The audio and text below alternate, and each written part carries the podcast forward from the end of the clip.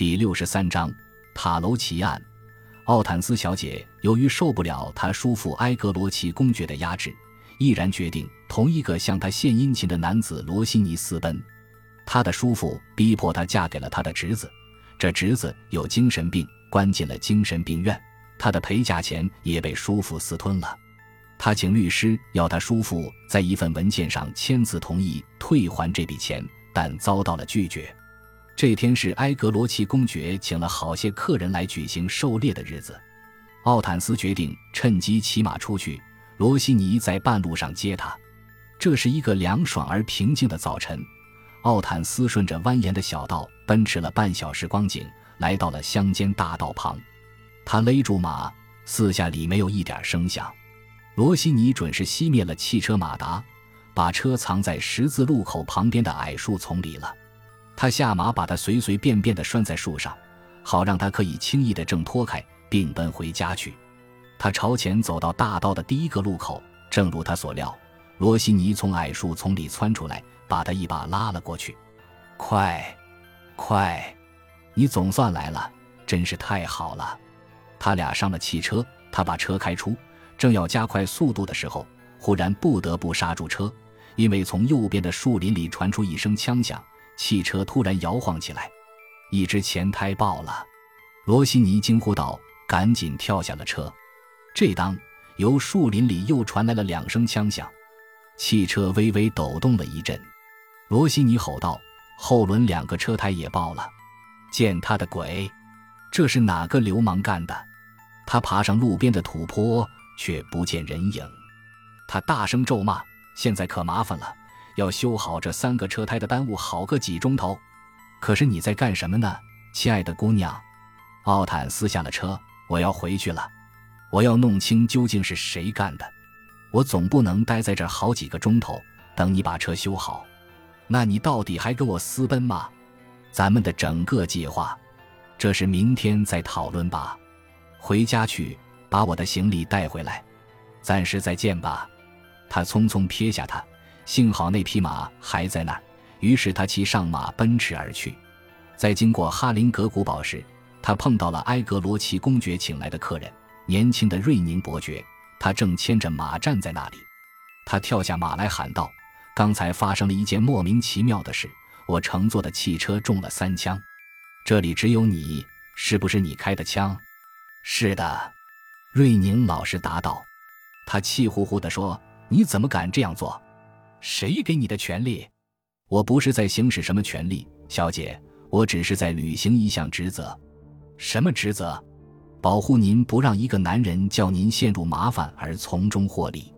今天早晨我听到了您跟罗西尼先生的谈话，我承认自己这样出面干涉太过鲁莽无礼。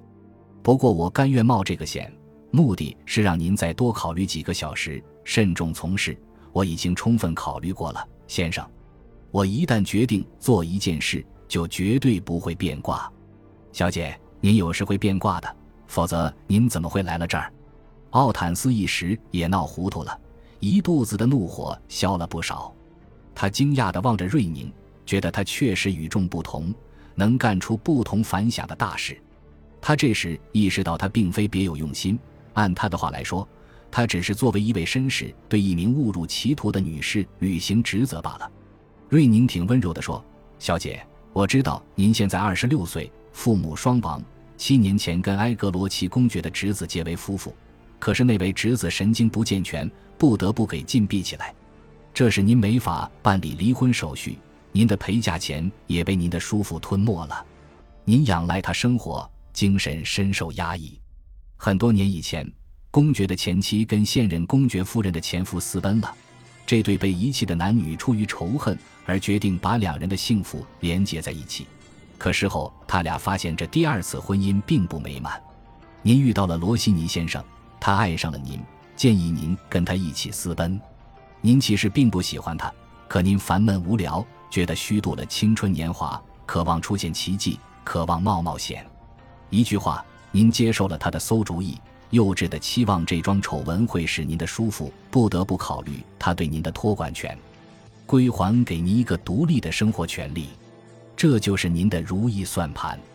眼下嘛，您最好进行选择，是不是把自己交给罗西尼先生？”他抬起两眼望着瑞宁，他这种严肃认真的建议，就像一个知心朋友，除了表示忠诚之外，别无任何企图。沉默片刻之后，瑞宁把两匹马拴好，便去查看古堡那扇又重又厚的大门。大门被两块厚木板交叉钉住了，一张二十年前的封条说明，自从那时起就没人进出过那座宅邸。瑞宁搬下一根支撑门框的铁棍。用它撬开腐烂的木板，他伸手进去，用一把小刀开锁，转瞬间门就给打开了。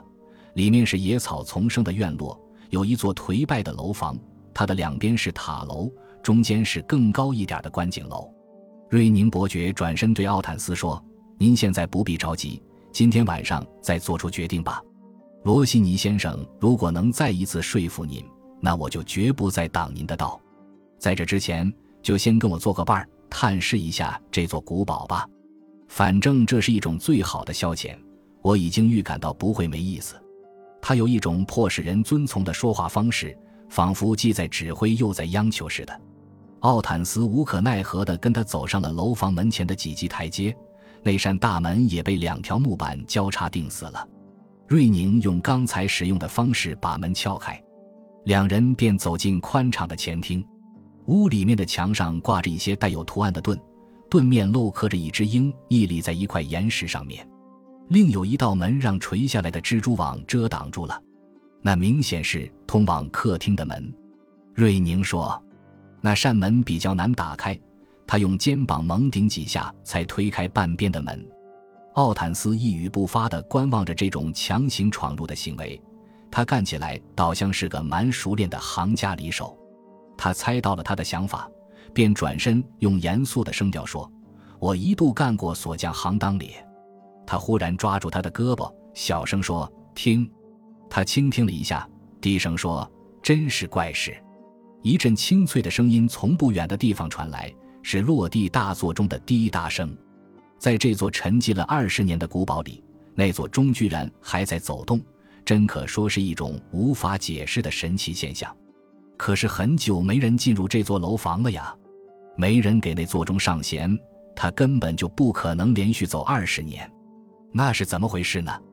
瑞宁打开三扇窗户，推开百叶窗，正如他所料，他和奥坦斯是在一间客厅里，室内毫不凌乱，椅子都放在该放的地方，一件家具也没缺。虽然原来住在这里的人走掉了，但他们常读的书了。桌子和支架上的小摆设了，都在原处摆着呢。瑞宁检查了一下那座古老的落地大座钟，透过钟柜门上椭圆的玻璃看到了钟摆。他打开柜门，发现那条悬挂钟摆的铁链已经锈得快断了。这当钟咔嗒一响，规规矩矩地敲响了八下，真是太离奇了。奥坦斯惊呼道：“看上去这座钟制造的很简单。”不上弦，连一个星期都走不了。瑞宁弯身查看，从钟柜里掏出一根挺长的金属棒，他把它举到亮处仔细看看。哦，原来是个长筒望远镜。他纳闷地说：“可干嘛把它藏在钟里面呢？而且焦距对到可以看到最远的地方。”那座钟像往常那样又敲响了第二遍，当当当八下。瑞宁把钟柜门关上。审视着手里拿着的望远镜，随后他俩穿过一个通往另一间屋的穹门走进去。那里是一间吸烟室，布置的挺别致，有一个摆放枪支的玻璃柜，里面的隔架上却已空空如也。旁边的墙上挂着一份日历，日期是九月五日。哦，奥坦斯惊叫道：“跟今天恰好是同一个日子，真是个叫人吃惊的巧合。”二十年前的今天，就是他们离开这里的日子。奥坦斯说：“这一切真叫人难以解释。最叫我纳闷的是，这个望远镜为什么给扔在了钟柜里面的角落里？从一楼这儿的窗户望出去，只能看到花园里的树木；从别的窗户望出去，恐怕也一样，因为我们是在山谷里，看不到远方的地平线。人得爬到塔楼顶上去，才用得上望远镜。”咱们上去看看吧，好不好？这建议激起了他的好奇心，他毫不犹豫地跟随他上了楼。